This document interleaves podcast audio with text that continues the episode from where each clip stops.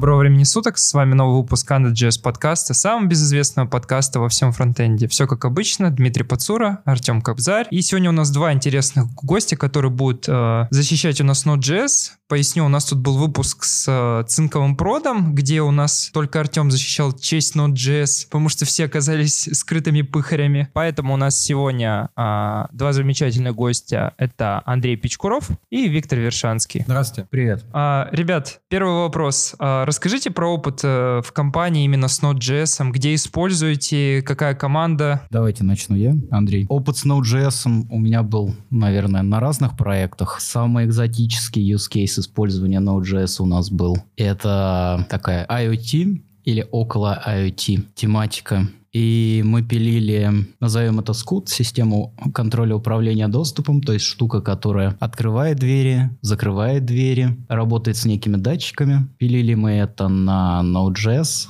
и самое пикантное то, что все запускалось на Raspberry Pi. Вначале работали со второй версии Raspberry Pi, и в конце, на тот момент, когда я уже уходил с этого проекта, мы использовали третий Raspberry Pi. То есть мы говорим сейчас о ARM V7 процессоре с четырьмя ядрами и о одном гигабайте оперативной памяти. И, в общем-то, на этом железе у нас крутилось как минимум два сервиса, написанные на Node.js, которые общались друг с другом по TCP. Один из них был такой классический бэкэнд с REST API плюс веб-сокетами. А второй как раз был таким мозгом, да, этой железки, и уже общался с сенсорами. Там было немножко низкоуровневого общения по serial-порту со всеми сенсорами по радиосети. В общем, такой был не очень классический бэкэнд, я бы сказал, или совсем не классический бэкэнд, и уж тем более не классический use case для Node.js, однако чувствовал чувствовало оно себя вполне неплохо. Там же на той же железке мы крутили полноценный Postgres. И если говорить об оперативной памяти, то половина из этого самого гигабайта плюс-минус была у нас свободна. Но надо понимать, что эта железка, она не обрабатывала огромное количество запросов, то есть она общалась с сенсорами, общалась с сетью, и иногда приходили какие-то пользователи. Но, тем не менее, писали мы уже это все относительно давно, и тогда еще не было async await синтаксиса, то есть по кодовой базе тоже все было интересно. Мы использовали активно генераторы, генераторы для такого async await like синтаксиса. А поскольку мы использовали генераторы, мы с промисами, конечно, мы еще активно использовали Code.js. Я не знаю, кто-то помнит такую библиотеку сейчас или нет. Сейчас, наверное, уже текущая команда все переписала на async await, но тем не менее. В общем, по кодовой базе тоже было все интересно. И проблема именно со стабильностью Node.js, да, про байки такие пресловутые, страшилки про memory лики, про то, что Node.js падает, если долго находится в запущенном состоянии, еще что-то такое. Я о таком никогда не слыхал, хотя таких железок довольно много крутилось, и работали они круглосуточно. Ну вот, вот такой интересный use case. А о других use cases поговорим потом. Кстати, это интересная э, достаточно вещь. У меня Node.js процессы тоже работают месяцами, ничего не течет. В защиту Node.js, конечно, это очень серьезно говорит, раз уж мы о ней начинаем говорить. Да.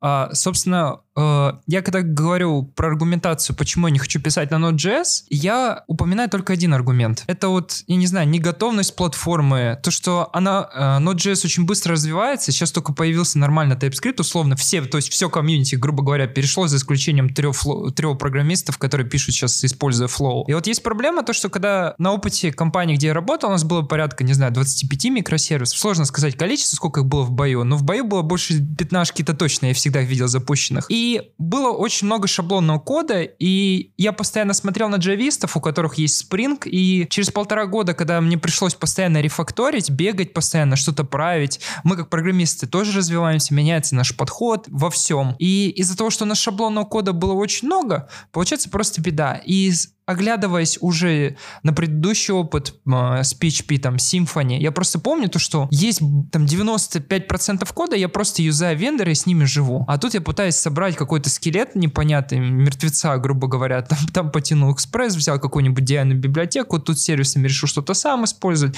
Для ORM взял Type ORM, потом пожалел от того, что Type ORM версии 0.2, и я на нем ловлю ошибки, и не могу эти баги просто поправить из-за того, что мне нужно ознакомиться все с кодовой базой, контриб активный мейнтейнер а, этого продукта, он один, и вот такая аргументация. Можете с этим как-то поспорить? Ну, да, безусловно, это бесконечное количество библиотек в NPM, когда тебе нужно выбрать. Сообщество пытается идти разными другими путями, э, уходить от NPM. Э, монорепы, опять же, Learn же можно юзать в твоем случае, чтобы не бойлерплейтить очень много. Но это все, все равно, да, действительно конструктор. У тебя нету one single way, нету серебряной пули какой-то, что ты точно знаешь, что тебе конкретно это надо. Вот, есть best practice, и можно следовать, можно не следовать. Все зависит, я думаю, все-таки от задач. А ты как думаешь? Вообще, Бойлерплейт и переиспользование кода в микросервисах – это отдельная песня. Тут два лагеря. Есть и плюсы, и минусы у любого подхода. Некоторые говорят, что не стоит переиспользовать код между микросервисами, потому что это дополнительное связывание их. Некоторые говорят, что нужно выделять общие куски кода. Но я так понимаю, мы в первую очередь говорим о каких-то стандартных вещах, то есть о структуре проекта, о там, контроллерах, сервисах и прочем, о каком-то неком бойлерплейте. В этом случае, если хочется использовать что-то такое типа экспресса и не хочется использовать какие-то фреймворкообразные штуки типа Nest.js, кажется, или чего-то подобного, можно, в принципе, было один раз написать boilerplate, написать какой-нибудь генератор проекта на, на и использовать его между микросервисами. Собственно, многие так делают. Насчет TypeORM я не знаю, не особо с ним знаком. Был опыт у меня с SQLize, тоже не идеальная штука, но в принципе работает. И довольно стабильно, никаких особых проблем там не было. Насчет э, тайпингов я не уверен но почти наверняка для Sequelize есть неплохие тайпинги. А, по поводу инфраструктуры, работы в команде, что-то можете поделиться? Допустим, используйте там какой-нибудь GitLab CI, что-то с докером, какие-то есть советы, которые вот есть практики, которые вы держите сейчас в голове, можете поделиться? Ну, CI это тема отдельная. У меня был опыт, естественно, с Дженкинсом, потому что я, наверное, в первую очередь джавист. Не закидывайте меня помидорами. Помимо этого я использовал GitLab, CI, использовал Bitbucket Pipelines, то есть сервисообразные штуки. И, в общем-то, совсем можно жить. Зависит все от конкретных требований, от наличия желания и денег пользоваться какими-то сторонними сервисами. На самом деле и с Дженкинсом, и с его фичей pipelines, которая позволяет YAML'ом описывать пайплайн, что очень похоже на те же Bitbucket Pipelines и GitLab CI вполне с этим можно жить. А, я так понимаю, там есть возможность все это запускать в Docker экзекьюторе, правильно? Да. Более того, можно на слейвах запускать, то есть не обязательно на одной машине. Все при желании можно настроить. Есть один плюс неоспоримый у Jenkins, это то, что там на Groovy DSL можно дописывать очень крутые вещи. Проблема в том, что, как правило, в команде есть только один человек, который что-то может дописать. Но это отдельная история. Почему как бы инструмент мощный, но приготовить его практически невозможно. Ну, если есть человек, у которого хороший с этим опыт, то, мне кажется, надо использовать то, с чем есть опыт. Если у команды как таковой нет опыта с Дженкинсом, например, но используете GitLab или там на Bitbucket все хостите, или GitHub допустим, с GitHub Actions, почему бы не использовать сервис? По крайней мере, на первых порах этот инструмент, этот сервис, как CI-CD штука, мне кажется, будет более чем достаточно. Мне тут сложно, у нас проект уже очень старый, у нас Legacy очень много. А, что конкретного советовать по утилитам, фреймворкам, тулзам, ну, тут же все всегда, опять же, зависит от того, что вам нужно. Я бы больше дал совет по поводу того, что, ну, действительно, такое понятие, как SRE, сервис Reliability Engineer, его стоит вводить в ролевые должностные игры, вот эти все. Э, у нас это как бы самоорганизовалось, то есть у нас есть группа выделенных людей, которые бэкэнд-разработчики, тим-лид команды, вот, и они начали называться SRE. А, это, конечно, вынужденная мера, э, но, тем не менее, вот именно организационно не стоит думать, что э, человек, который сидит и пишет там 16 часов в день код, будет э, также эффективно вдруг ни с чего 16 часов в день деплоить, тестировать. И поэтому над этим стоит задуматься, мне кажется, в первую очередь организационно. А, исходя из того, что у тебя есть опыт э, работы в компании, где большая команда и дофигище... Я думаю, Андрея не меньше. Ладно, хорошо, у вас у обоих есть этот опыт. Можете поделиться, что делать, как жить с этим? Потому что, типа, у меня, исходя из моей практики, была все время такая история, что есть много легаси, ты, ты попытаешься рефакторить, тестов нет, все взрывается постоянно, и ты не знаешь, как с этим жить. Тесты — это must-have на mission critical задачи, без них просто нельзя. Э, Это, ну, это, запрет. Из того, что сейчас у нас еще интересного есть, обязательный код-ревью, э, там три лайка э, в GitLab, иначе задача в бой не едет. Причем лайки из разных команд. Нельзя ревьюить свое собственное ну, внутри команды. Э, Scrum, конечно, не панацея. э, И, безусловно, если вы пытаетесь быть гибкими и вести продуктовую разработку, то стоит смотреть по сторонам. Исходя из этого, у вас появились какие-то должности? К примеру, на GitLab я видел то, что у них есть должности, когда database инженер, и он должен проверить, а, поставить свой approve, если происходит какая-нибудь миграция на базу данных. Да, конечно, но это вот как раз-таки выделенный DevOps, э, который SRE называется, то, что я говорил минуту назад. То есть эти люди контролируют э, процесс в общем и целом, больше мониторя именно активности, которые возникают в CI, вокруг CI, из жиры, хуки, опять же, комиты, ну вот то есть все вот это, но над этим надо думать, это требует энергозатрат, и поэтому нельзя э, так считать, что ну, раз, ниже разработчики сами все сделают. Нет, на это надо выводить, выводить конкретные должностные позиции. В итоге так оно и выходит у нас. А когда ты говоришь про тесты на критические места, ты что подразумеваешь? Юнит-тесты, функциональные, интеграционные, А или вот же... все подряд, всю вот эту вот связку, да. То есть, если это ну, то, до чего тестировщик своими тестировщическими руками достигнуться не может, ну, кон- консольная утилита, да, то все равно нужно предоставить ему какую-то возможность на это как-то визуализационно посмотреть. Графики вывести в Prometheus, там еще что-нибудь сказать. Смотри, вот это должно здесь так-то отображаться. Плюс, ну, без мониторинга все-таки э, тоже очень сложно жить, потому что когда у вас нет метрик, а, ну, вы не знаете, куда оно развивается. Поэтому стоит э, все-таки смотреть на то, чтобы тесты выдавали какие-то измеримые результаты. Вот, то есть coverage это тоже не панацея, да, то есть перформанс-тесты, то, о чем сегодня был доклад. Надо смотреть, надо слушать э, людей, потому что, ну, как бы, нельзя сказать, что то, что советует best practice, это всегда работает. Вот, но хотя бы примерно знать, что есть Flame Graph, есть э, Nolix э, в ноде, э, можно дебажить в проде выделенный инстанс себе самому со своим логином и паролем и смотреть его по перформансу именно в проде, а не на выделенном тестовом сервере, потому что на прод идет нагрузка, и ты можешь под своей учеткой протестировать все внутри, вот, а в твоем тестовом сервере нагрузки нет.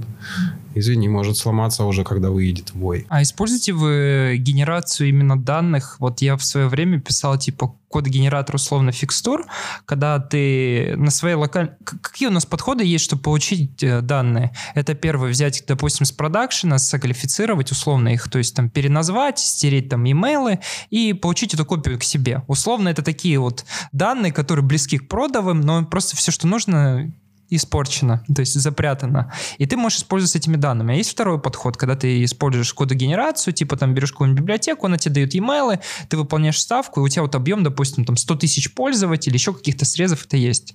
Применяете вы такое? У нас и то, и то, и то есть. Э, У нас есть зеркала, на них можно э, гонять вот эти тестовые машинки. Вот у нас, э, ну, соответственно, просто как бы на боевых данных что-то э, получать. Есть э, э, и генерация, конечно. Но какую задачу ты хочешь решить? Это все очень зависит. Давай мы Андрея послушаем. Ну, Я не могу сказать, что конкретно на эту тему мне есть что сказать, по большому счету. Сейчас, сейчас-то я скорее работаю в компании, которая разрабатывает продукты, а не предоставляет сервисы. Но вообще я согласен с Виктором, что все зависит от задач, от возможностей. Но в, в целом тестирование, нагрузочное тестирование, стресс-тестирование – это важно. То есть это показатель зрелого продукта. И компании действительно большие, у которых огромное количество серверов, по крайней мере, слыхал я про такие практики, периодически гоняют э, за нагрузочные тесты, а иногда и постоянно, именно на проде, чтобы понимать, что, собственно, у них сейчас происходит. Потому что идентичная э, инфраструктура между продом и тестом, ну, это я бы сказал, недостижимая вещь, потому что даже если машины идентичны, характер нагрузки может быть совершенно другим. Опять же, это уже какие-то проблемы, которые возникают при огромных масштабах пользовательской базы и огромном количестве серверов. А что касается тестов, да, вот для какого-то сферического бэкэнда в вакууме, если бэкэнд относительно прост, я бы порекомендовал, как это ни странно, писать в первую очередь интеграционный тест. Если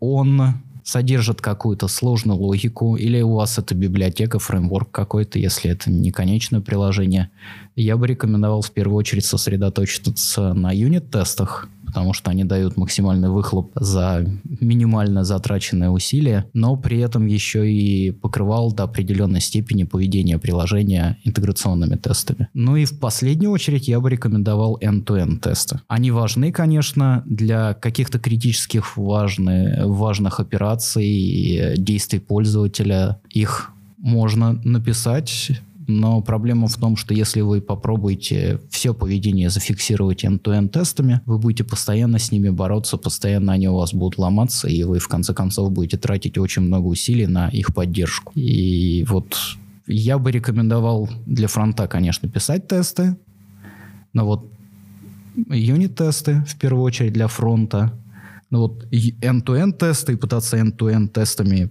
покрыть поведение фронта в последнюю очередь стоит рассматривать, на мой взгляд. Все зависит, э, зависит конечно, от cases, от наличия э, ресурсов, там, денег, людей, желаний, пожеланий компании, собственно, руководства компании. Но, тем не менее, это не только мои мысли. Очень много подобных же рекомендаций я читал в книгах. Помнить хотя бы ту же пирамиду, условно, я уже не помню автором. Пирамида а пирамида Маслоу, где на самом нижнем уровне находятся юнит-тесты, которые пред, представляют собой максимальную пользу. На среднем уровне интеграционные тесты, ну и наверху у нас end-to-end тесты, системные тесты. Ну, в общем, много букв. Исходя из вашего опыта, хотелось бы от вас услышать, э, существуют ли вещи, которые нельзя сделать на JavaScript или на ноде, или которые вы бы не стали писать? Я бы не стал писать что-то системное. Э, ну, вот прям совсем системное, потому что, ну, у тебя 5 миллисекунд. Как бы ты с этим ничего не сделаешь. Из JavaScript все равно придется писать на сишечке. А, но все идет к тому, что там как бы все, что может быть написано, есть распространенная эта шутка, да, все, что может быть написано на JavaScript рано или поздно будет написано на JavaScript. Вот. Э, но не знаю, я на JavaScript пишу 20 лет, все. Э, и меня все устраивает. Когда мне не хватает, я беру человека, который может мне помочь с сями, и он мне делает аперы. По поводу околосистемных штук я полностью согласен.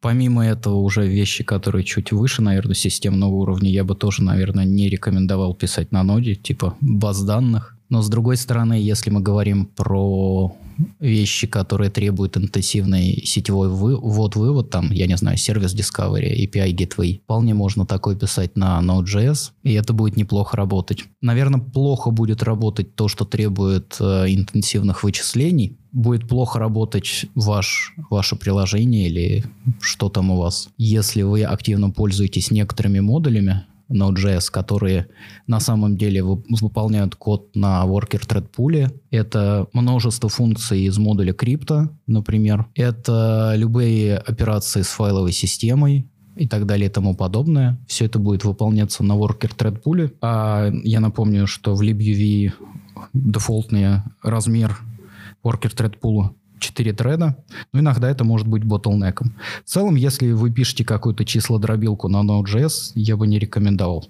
такое делать. Есть множество других языков, которые лучше подходят для этой задачи. Собственно, Виктор, у меня к тебе вопрос. Можешь ли для наших слушателей озвучить про проблему 5 миллисекунд? А, ты не выскочишь за этот таймер. А исходя из чего? Чем это ограничено? С, это ограничено event насколько я понимаю.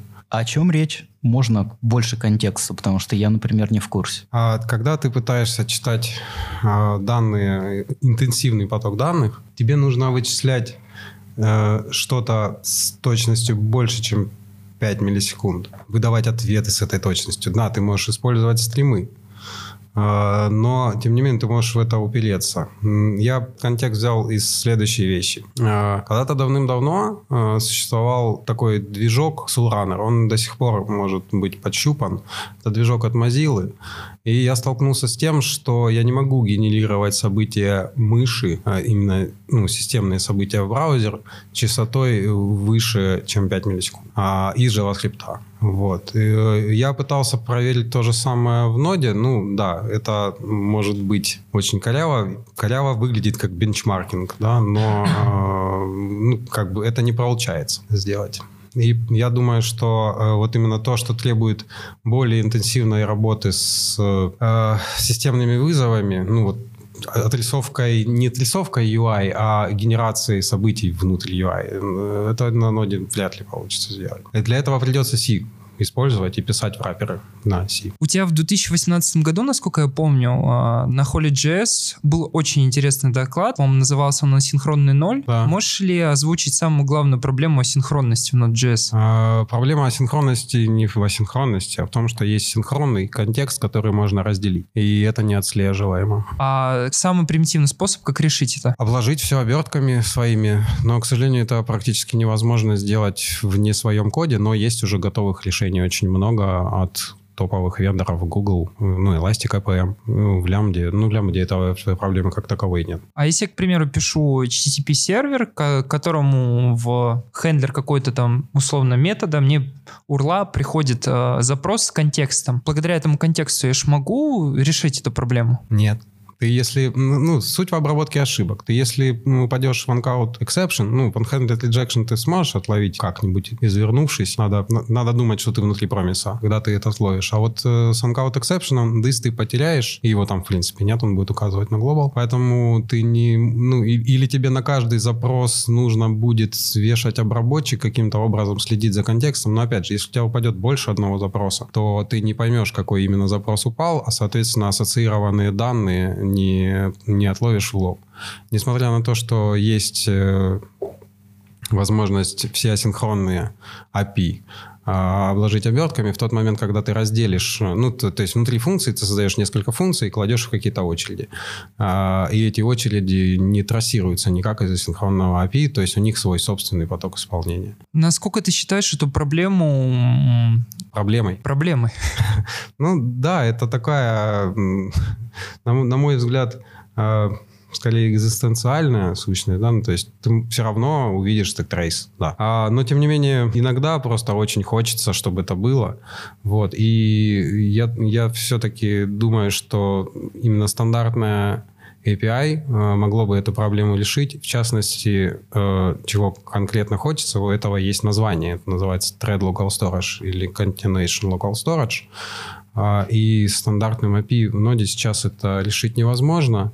Я бы предпочел передать сейчас микрофон Андрею, потому что он гораздо больше в теме на сегодняшний момент. Насчет обработки ошибок я не скажу, но тема CLS мне, наверное, действительно близка. У меня есть одна очень небольшая библиотечка, но я надеюсь, что полезная библиотечка, которая называется CLS Tracer. И эта библиотека про следующее. Благодаря вот наличию третьесторонних библиотек, которые делают CLS, а в частности библиотеки CLS Hooked, она может магически добавить в логи вашего бэкэнд-приложения идентификатор запроса. То есть проблема у нас следующая с любыми вещами, которые касаются асинхронного ввода-вывода.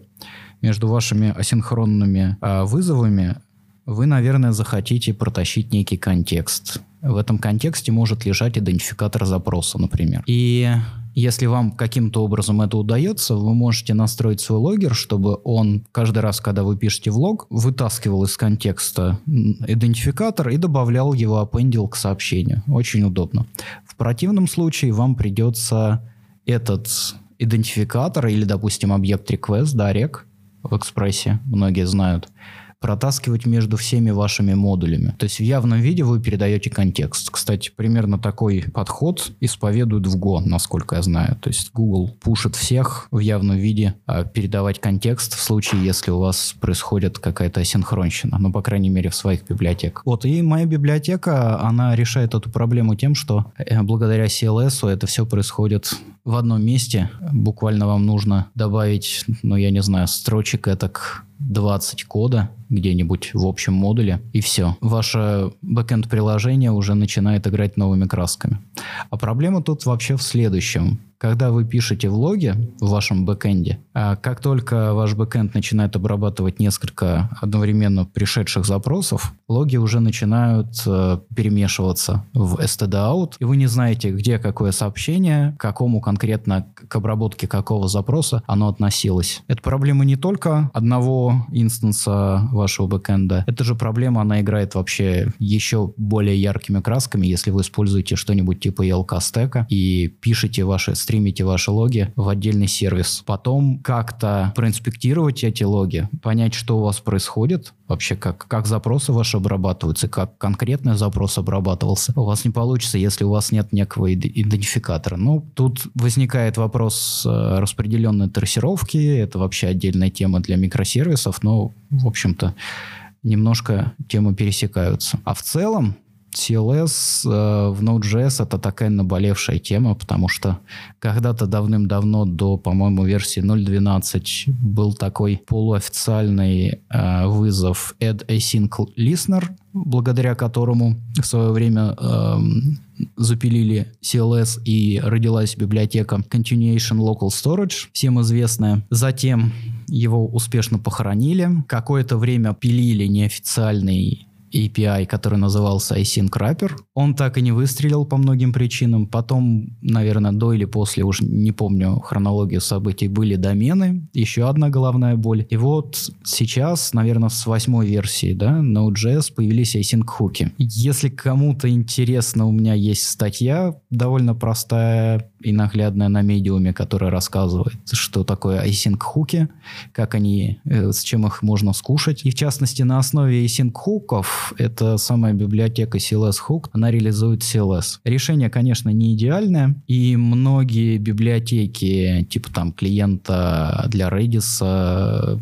еще какие-то третьесторонние библиотеки, они, к сожалению, плохо играют э, с async-хуками, и контекст теряется. В общем, третьесторонняя история боли, я бы назвал все это. И я очень надеюсь, что CLS API, вот этот, на основе async-хуков или в каком-то еще виде, он когда-нибудь появится в Node.js, потому что тот же TLS, да, Thread Local Storage, который в блокирующих э, рантаймах типа Java, там, где вы работаете с э, тредами, с потоками на уровне операционной системы, это такая удобная вещь, что не иметь чего-то подобного в Node.js, ну, как-то, по-моему, попахивает даже преступлением. Я вспомнил про 5 миллисекунд. Это, это было, как ни странно, в звуковой обработке. Мы сейчас занимаемся подкастом. Да. И, ну, ну, в общем, там была проблема в драйверах. Э, стандартные драйвера, они вообще ничего не дают тебе делать. Но если ты занимаешься музыкой, это вот когда ты берешь альсу, то у тебя ты за, за этот 5-миллисекундный барьер перепрыгиваешь.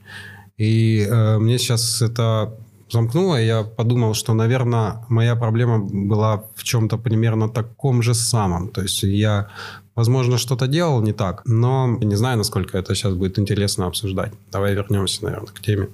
Да, кстати, такой интересный факт. Слушатели, кто слушает, ICO это такая библиотека, которая есть э, в Windows и, насколько помню, в Linux.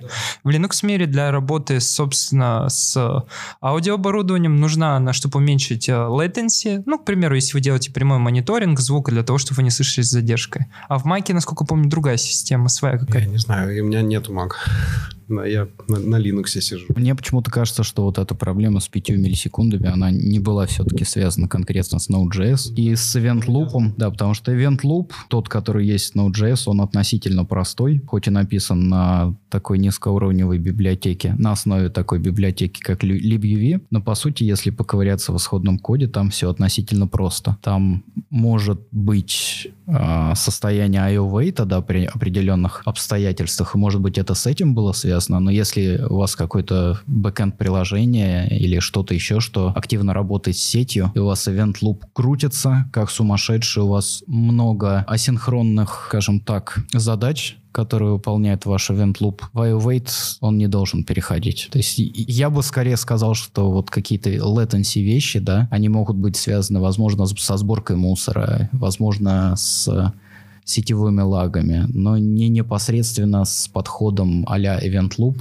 так называемым реактор паттерн и прочее. А, такой интересный вопрос. Был ли у вас опыт декомпизации мейнтреда? Так как нода, она у нас однопоточная, и некоторые вещи синхронные нужно, можно выносить в другой процесс и, к примеру, используя какую-нибудь там коммуникацию, IPC, либо же, я не знаю, что-нибудь такое интересное у вас было? А в worker треды же сейчас эту, э, эту проблематику очень хорошо описывает и исследует в своих последних э, записях на YouTube Тимур Шамединов. Вот, я очень советую настоятельно это все посмотреть. Они проводят исследования прям грандиозное на параллельные обработки и синхронизацию.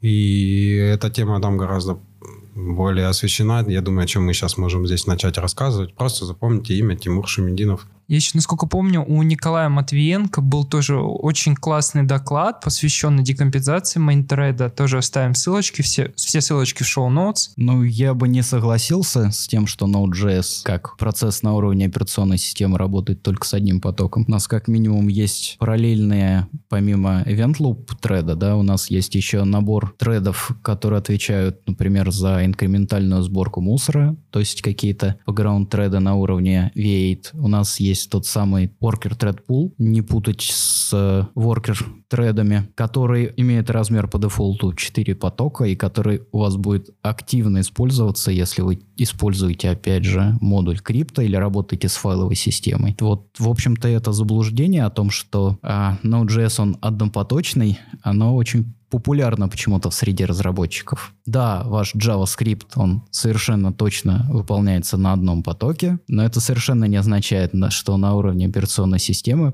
поток единственный. А вообще с child-процессами, ну, у меня некий опыт был, я даже писал небольшой учебный курс на эту тему в одной из компаний, где я работал. Это вполне себе рабочая схема а, масштабирования вертикального в рамках одной машины. Он действительно основан, а, вот этот модуль, кластер, кажется, он называется, стандартный модуль. Он основан на IPC, между разными процессами Node.js и вполне себе рабочая вещь, как по мне, если вам по каким-то причинам нужно запараллелить выполнение вашего JavaScript. Worker thread, наверное, тоже решение, ну, возможно, более легковесное, но почему нет, почему не IPC? А, насколько я помню, собственно, файловая система, почему у нас синхронная? Потому что в POSIX стандарте Portable, как же называется, Operation System, что-то стандарт, до сих пор не существует асинхронного обращения с файловой системой, поэтому, естественно, все, кто работает с файловой системой, они выносят в это в thread pool. К примеру, тот же самый Nginx, он тоже для отдачи статики может выносить, э, у него есть эти конфиги, просто никто их никогда не использует, это такой для тюнинга супер сверх какого-то тюнинга. Ну, это, конечно, причина, то есть э, в LibUV это намеренно сделано так, например, да, и в Node.js, соответственно, потому что нет кроссплатформенного API, асинхронного для работы с файловой системой, это одна из причин. А есть еще другая причина. Некоторые задачи, они пишутся на уровне рантайма в нативном коде на C++, и они вычислительно интенсивные. Опять же, та же криптография пресловутая. Это очень веская причина существования worker thread pool. Еще один небольшой пример — это то, что некоторые операции с DNS, DNS Resolve, если я не ошибаюсь, они в Node.js тоже выполняются на worker thread pool, как ни странно. То есть они блокирующие. Тут есть некоторые workaround, это такая вот прям вот специфическая вещь, такая небольшая мелочь, но тем не менее нельзя сказать, что только файловая система является причиной существования worker thread pool. Там в DNS есть вторая команда lookup, и lookup позволит все-таки этого избежать. А, но э, возвращаясь э, опять, же назад, можно добиться того, что это все-таки у вас все закончится. Все эти бесконечные, безграничные ресурсы. На Resolve действительно кончается возможность IO-запросов, потому что я непосредственно занимался и занимаюсь в настоящее время как бы подсистемой доменов, и я не использую Resolve, потому что он, он, он, он просто вешает процесс в итоге. Я использую Lookup, потому что Lookup — это враппер над системной библиотекой, который просто отправляет в нее запрос и потом принимает ответ. Но, опять же, э, всему этому, как только начинаешь пробовать, ты очень быстро научаешься, в этом нет никакого обучаешься нет никакого такого затыка, как вот я не могу использовать ноду, потому что я боюсь. Нет. Э, это все описано, очень много документации. К сожалению, нет документации по э, каким-то вещам, которые тебе нужны, когда ты уже начинаешь сталкиваться с действительно серьезными проблемами, и мы вот это обсуждали. Э, здесь хотелось бы больше, чтобы было сведений. Ты, конечно, можешь это все прочитать в исходниках, но одно дело, когда ты читаешь в исходниках, другое дело, когда у тебя есть рекомендации. Ну, флаги вейтов, флаги ноды, да, там есть в доке э, большой список флагов, но это не все. Могут возникнуть разные казусы. Тут Виктор уже сказал о том, что мы недавно обсуждали и жаловались друг другу на некую незрелость Node.js, которая выражается в отсутствии хорошей документации в некоторых местах. Например, нет нормальной документации на профилировщик, Node.js и на самом деле на профилировщик V8, который используется внутри. Нет элементарного нормального описания этих самых ключей. Для запуска Node.js приходится гуглить и лазить по третьесторонним страничкам, чтобы посмотреть, как изменить, допустим, максимальный размер хипа или что-то еще. И в этих местах, конечно, Node.js немного лажает. Я надеюсь, что к нему придет зрелость и крупные вендоры, которые вкладываются в Node.js, все-таки допушат это и сделают нормальную документацию. А, подкаст близится к завершению. Исходя из этого, хотелось бы вас спросить, какие рекомендации, что посмотреть, что почитать, исходя из вашего опыта? А, я рекомендую Дившахту. Там все по-русски, там все хорошо. Я обычно читаю и рекомендую англоязычные ресурсы. Ну, не знаю, вот как-то так исторически сложилось. Могу порекомендовать для тех, кто интересуется Node.js, а, очень хороший цикл статей на, те, на тему Event Loop в Node.js. Э, я, наверное, потом скину ссылочку, будет полезно. Могу порекомендовать небольшую, это скорее такая брошюрка, да, а, книжку от одного малоизвестного автора, опять же, на тему Node.js и стандартных API, о которых мало кто знает. А в этой, по-моему, называется Advanced Node.js API или что-то вот-вот какое-то такое. Ну и там приводятся те API Node.js, о которых мало почему-то кто э, мало знают по многим причинам но они этого не теряют свою значимость и полезность. Например, стримы в Node.js — это довольно мощная концепция, с которой надо уметь работать. Тот же модуль кластер и многое другое. Node.js на самом деле имеет свои отличия от...